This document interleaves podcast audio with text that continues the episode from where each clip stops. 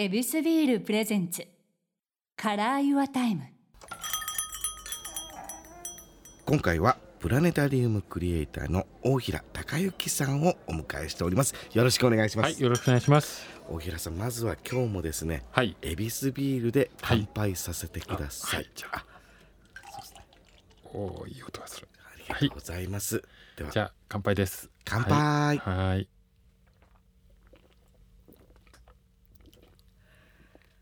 うん、エビスビールのお味はどうでしょうか？いや、最高ですね。よかった普段は？はい。あのビールお飲みになるんですか？そうですね。ちょいちょい飲みますね。はい。どういった時に飲まれるんです？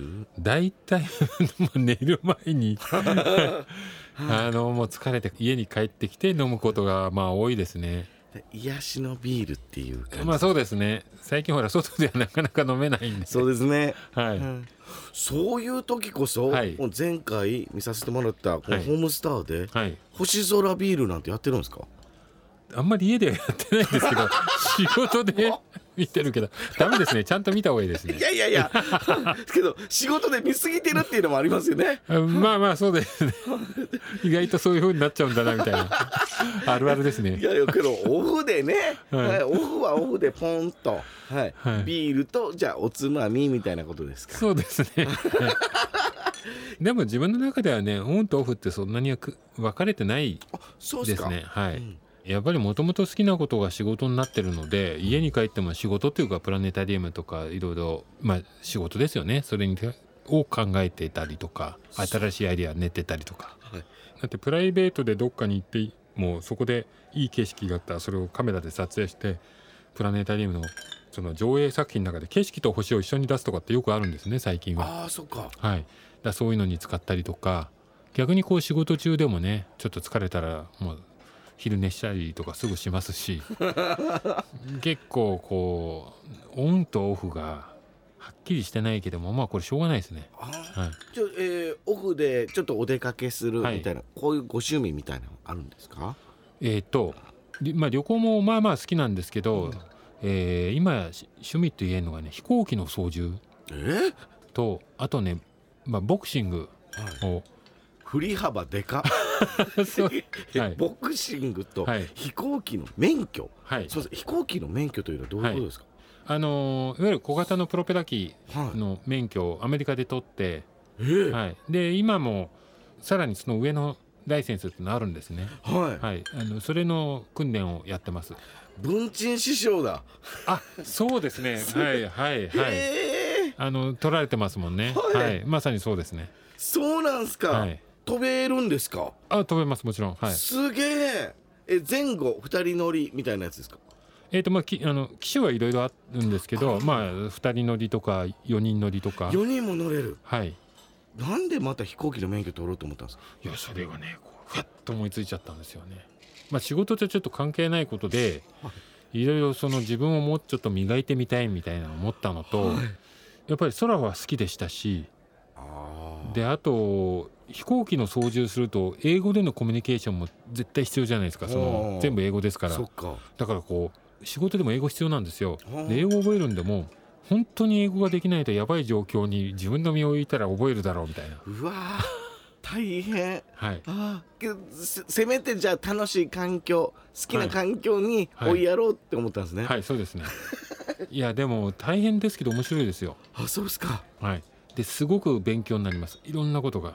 例えばどういったことが？あの、意外なことで、飛行機の操縦って僕は本来的にあんまり向いてないと思ってるんですね。でなんで向いてないかっていうと、同時に複数のことを全部面倒見ないといけないことなんですね。ああなるほど、で僕はもともと一つのことに集中するタイプなんで、うんだからす結構大変だったんですよ。その、ケーキもたくさんあるし、高度、速度、エンジンのその、まあ、燃料とかあとうん。管制官が英語で突然何か言ってくるわけだしあっち行けこっち行けとかね、うん。で、まあ、乗客っていうか誰か人が乗ってれば乗客のこともちょっと急にトイレ行きたいとか言ったらどうしようとかね。はい。ろんなことを考えないといけない、うん。でそういうことを訓練すると自分が分かるしで自分が今まで苦手と思ってたことができるようになってくるのが面白いしこれちょっと会社の経営にも似てるんですよ。へえ会社の経営ってほら自分のことだけできればいいわけじゃなくて社員のこととかいろんなことを考えないといけないですよね。で完璧な答えなんてなくて常にこうバランスを通って一番いい答えを探っていかなきゃいけないんですけどある人を立てればある人が立たないみたいな。なるほど。だそういうこととか、えじゃあこの考え方とかはい。視野とかをはい、改造していく感覚だったんですね、ありますね。それはねやってみて分かったことですちょっともうメンテナンスの域超えてますもんね。改造だもんなこれ。はい、はい。視野を広げて、はい。い、ろいろ自分の能力を高めていくっていうことですもんね、えその筋肉とかこう運動とはまた違いますやん。鍛え方って、はい。大人なのにもう一個こうあのできるもんだったんですか？いやあのー人間ってねいくつになってもやっぱり未熟なもんだと思うので、そうなんだよ。なはい、その考え方が本当に若くてはい。フレッシュなんですよね。いやでもはい。どどうですか？子供の頃に大人ってもう成熟してるもんだと思って自分がなってみてもう50過ぎてんですけどはい。や俺50過ぎてこんなに未熟なのって自分で呆れますもん。あ、それが素晴らしいっす。俺完璧って思ってる奴らだらけです。え。そうかなもうそういうもうそういう大人ばっかりっすよ。い。やそれ口で言ってて実際はそうは思ってないそうか、それで人にはパフォーマンスするけど、は。いハートの奥底は。底じゃどうだろうな。そんな自信持ってる人は多いのかなって。けどそれをちゃんと行動に移して、はい会社のため自分のために動いた、うん。それが飛行機だったんですね。いやそれはね動物的直感だったんですよやったのは。でもやっぱりあ直感って正しかったなみたいへなはい。いや本当にねすごく自分が鍛えられてるしもう僕は絶対ジェット機の免許まで取りたいと思ってるんですけど、はいえ。おお、はマジっすか？い。素敵それ。よくほらプライベートジェット持ってね、はい。あのーやってるそのお金持ちの人いるじゃないですか。います。で僕はねやっぱり操縦しろよと思いますもん。いや後ろにねこうキャベキに乗ってっちゃって 移動手段の優越感です彼らは。はい、いや僕はもうね操縦自分でと操縦してなんぼですよすげえ。じ動かすために買ってる人まだ見たことないですね。まあなかなかでも高いんでそこまでね儲かってないんでなかなかはい会社用の飛行機として。まあ、世界もを飛び回らないとダメですからね。うまあそうですね、はい。もうちょっともう一二頑張りぐらいしないと。はい。それ楽しみですわ。はあじゃあそれもえプライベートとしてあの免許を取りながら、はい。ボクシングですか？はいそうですね。はい。これもまたなんでなんですか？いやこれもね直接のきっかけは会社が移転した時にすぐ隣にボクシングジムがあったんですけど。うわもう子供の頃から実はうちの兄がいて兄がね「明日のジョー」っていう漫画が大好きではい。でその影響でよく読んでて、まあ、そこそれね好きだったんですよ。うん。でも自分とは全く縁のない世界だというのはずっと思ってました。まあね。でも「明日のジョー」が好きでその矢吹ジョーという主人公がどんどんスターダムにの上っていっていろいろ苦労していく過程がちょっと自分に重ねてみるようなとこあったんですよ。もちろん男の子は、はい、でそこに来て目の前にボクシングジムが現れるわけですよ。で挨拶に行ったわけです。引っ越してきました。でジムの会長はあの元世界チャンピオンの花形進さんってね。はい。でいろんな人が練習に来てるっていうからねちなみに僕みたいにでもできるんですか？と「ようできるよ」へでうまくすりゃ日本タイトルぐらいは狙えるかもしれないよとか言われて。かましてくんな。もうえ本当ですか？みたいになって。純粋やな。もうその場でねもうね入会。すごいやりとり。そういうの気をつけましょうのポスターみたい。いやもうね直感。はあ。で入会して。入会してもうすぐに練習。いやもうサンドバッグ叩いてんのとか。はい。でもこれもその自分自身がふ今までやってきたのと真逆じゃないですか。そうですね。殴り合いですよ。はい。いやそれがし刺激的ですよね。え俺がグローブつけてサンドバッグ打ってミット打ってそれであのマススパーってね軽い打ち合いとかもやってプロの選手とこんなにリングの上に立ってるわけですよね。マジ？スパーリングもやったんですか、はい。まああの手加減したマススパーっていうのは多いですけどね。まあまあ、はい。もうそんな、はいはい、でもこう結構打ち合いするわけですよ。いやもうね感動、あ素敵、はい、俺がまさかリングに立ってグローブつけてこんなにやってるんだ。でこれもね本当にやっぱり視野が広がりますよね。へえ。それもまたはい、どういった視野が？やっぱりねまずもう単純にやっぱり体でし頑張ってる人は美しいですよね。かっこいい。みんな体も締まってて。なるほど。であとねまあ正直ボクシングの世界ってそんなにこうリッチになる世界じゃないのであの本当にヘビー級のチャンピオンとかぐらいですよね。あだからみんなあのそれなりに生活とか大変な中なんですけどみんな幸せそうなんですよ。子供がとか連れてきて。であ目がいい目してる。ーキラキラしてる。はい。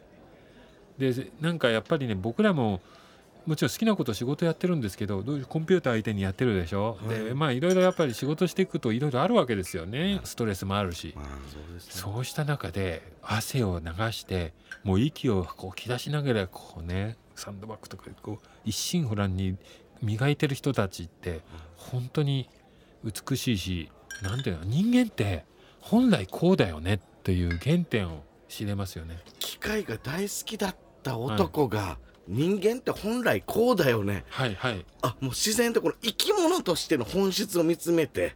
あそうですね。そんな感じしますね。なんてす、いやその本当そっくりそのまま大平さん目キラッキラしてますもん。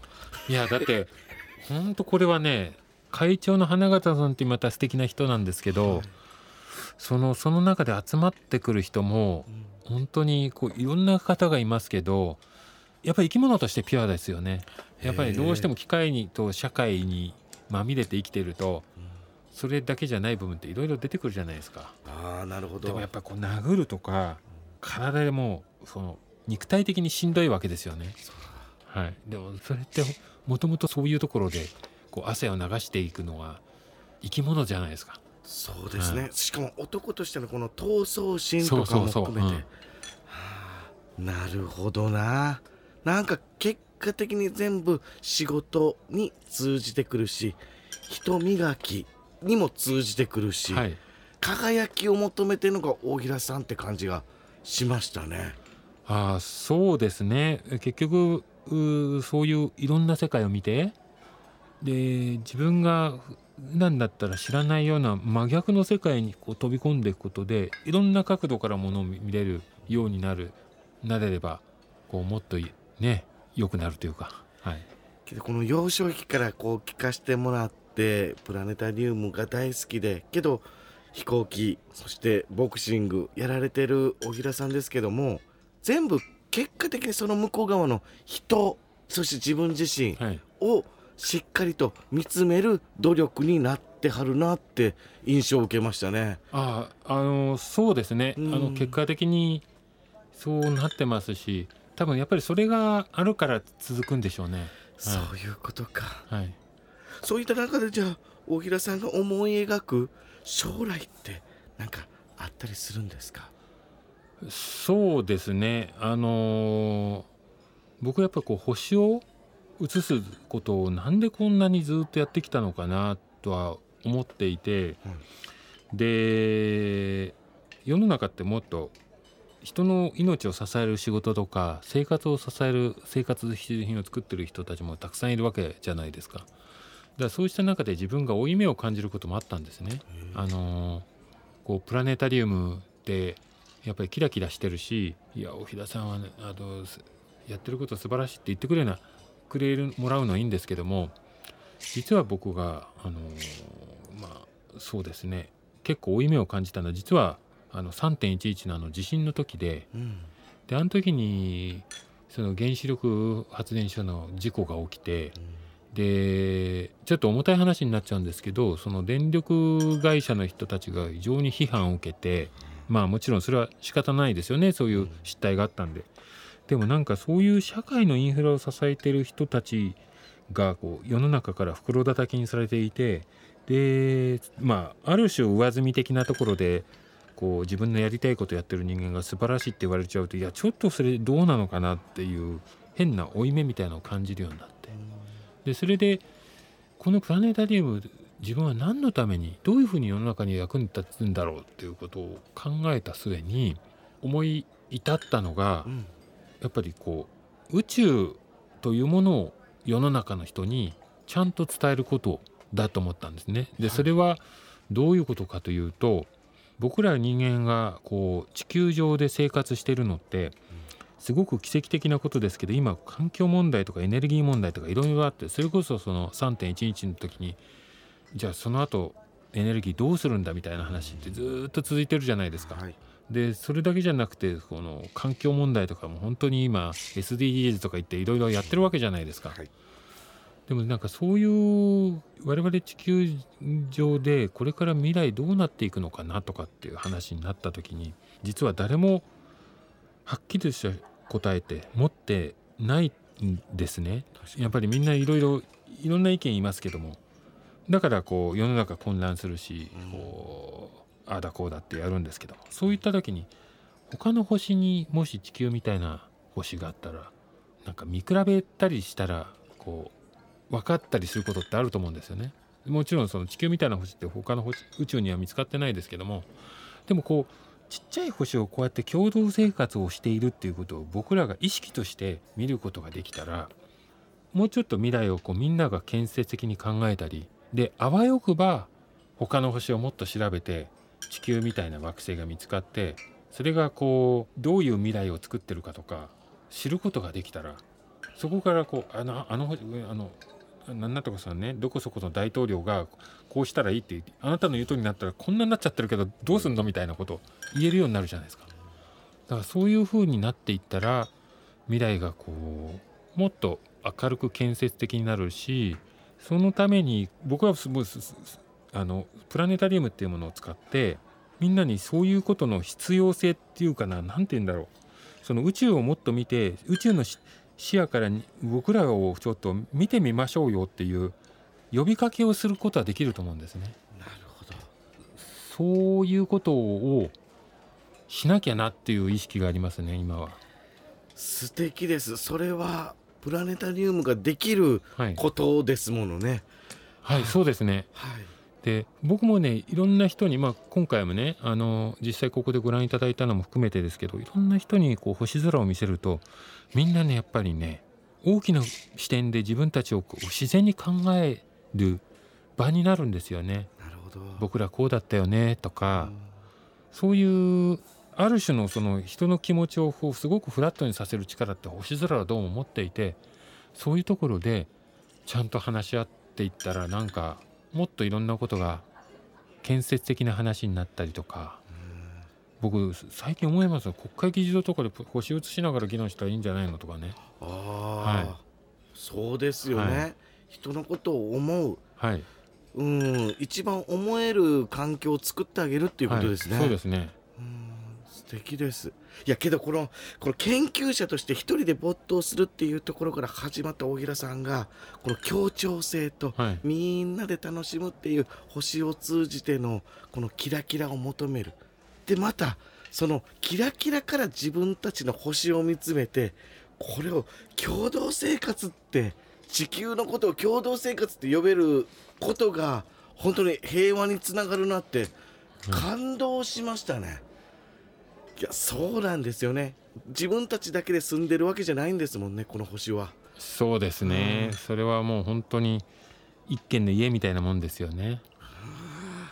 だからもう森も自然も共に一緒に生きているしはい。それを他の星から見たら今どうやって映ってるのかなと思ったらちょっと後ろめたく思っちゃう自分たちもなきにしもあらずですもんね。はいはいいやそのマインドって結構大事だと思うんですよね他の星から見たら俺たちどう見えるみたいなねはいいやこれはもうまだまだはいやらなきゃいけない課題が山積みですね。まあそうですね。ねはい全部叶えてもらわないと困りますわ。